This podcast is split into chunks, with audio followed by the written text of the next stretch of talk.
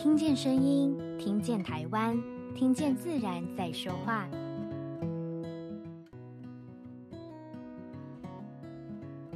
嗨，你今天好吗？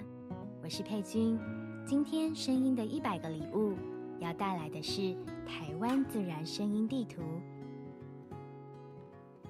在开始分享之前，想邀请你聆听一段我用手机录制的声音，在播放的过程当中。你也可以尝试猜猜看这段声音的录制地点。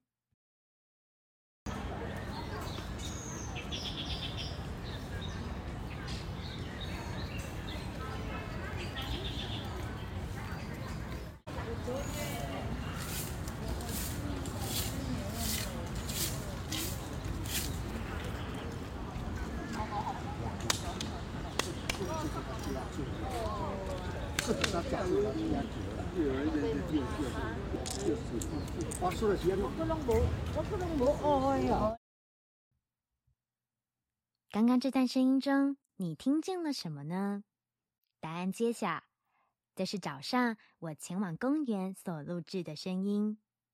你可以听到在公园中充满活力的月儿鸟声，还有早起的阿公阿嬷聚集在一起玩象棋跟桌游的声音。在中间有一个沙沙沙的声音，是热心的阿公正在打扫地面所发出的摩擦声。不知道你的脑海中有没有随之浮现了这些画面呢？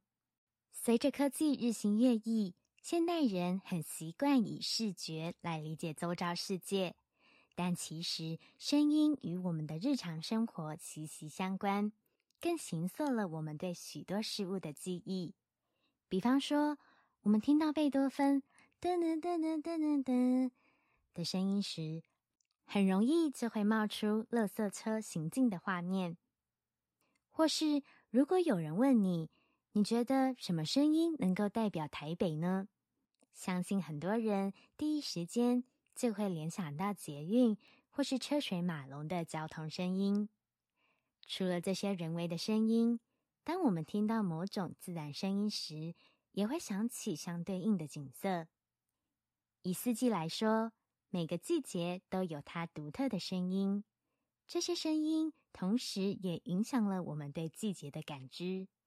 在夏天，你可能会联想到海浪拍打沙滩的声音，还有炙热的阳光；而冬天，则是北风咻咻咻的呼啸声。让人感觉到寒冷，还有万物的萧条。透过聆听声音的变化，也能让我们察觉到季节的转换。而今天所要介绍的台湾自然声音地图，是由成立于二零一五年的台湾声景协会所发起的计划。他们是由几位日常在田野中采集各种声音的录音师，分别从北到南。录制多达五十个的聆听地点，这些声音有些是动物的声音，有些是特殊地形所造就的环境音响。而在这个声音地图中，你可以任意筛选你好奇的物种，包含哺乳类、蛙类、虫类、鸟类等等，也可以选择它们会出现的海拔跟栖地。当你点选音档之后，就可以聆听他们的录音成果。特别的是，他们还加入了声景导聆，例如录制地点的生态环境说明、关于物种的详细介绍。所以，你可以知道在第几秒出现的声音，可能是来自于某一种鸟类或是鱼类。那么，接下来邀请大家再次打开耳朵。聆听这片岛屿丰富的自然旋律。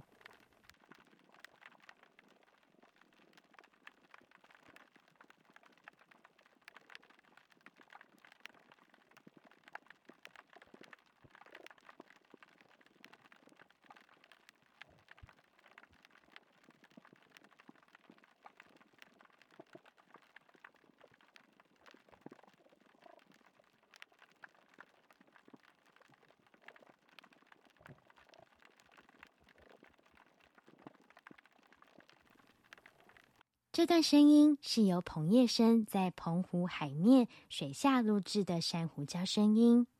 仔细听，里面出现的声音有枪虾狩猎的声音，还有鱼群交谈甚至交配的声音。听完这些声音，你是不是觉得很新奇呢？其实我和大家一样，对这些声音都感到很陌生。而这也是深井协会想要推动的目标之一。近年来，台湾的自然环境正在改变当中，这些发出声音的物种甚至有些正在消失。当我们对这些声音有了认识和觉察，对这些生物有更进一步的了解，就能够一起加入保护自然环境的行列，让台湾这些美丽的声音永续留存。如果你对这个计划和声音感到兴趣，欢迎上网搜寻台湾自然声音地图，聆听更多在这片土地上的声音。在他们的网站上，也有提供许多有趣的教案，能够作为声音教学使用。那么，今天的一百个礼物分享就到这边结束。我是佩君，把声音当作礼物送给你。如果你喜欢我们分享的内容，欢迎订阅我们的 Podcast，给我们五星评分。如果你有什么心得，也欢迎在底下和我们留言分享。谢谢你的聆听，我们下次见。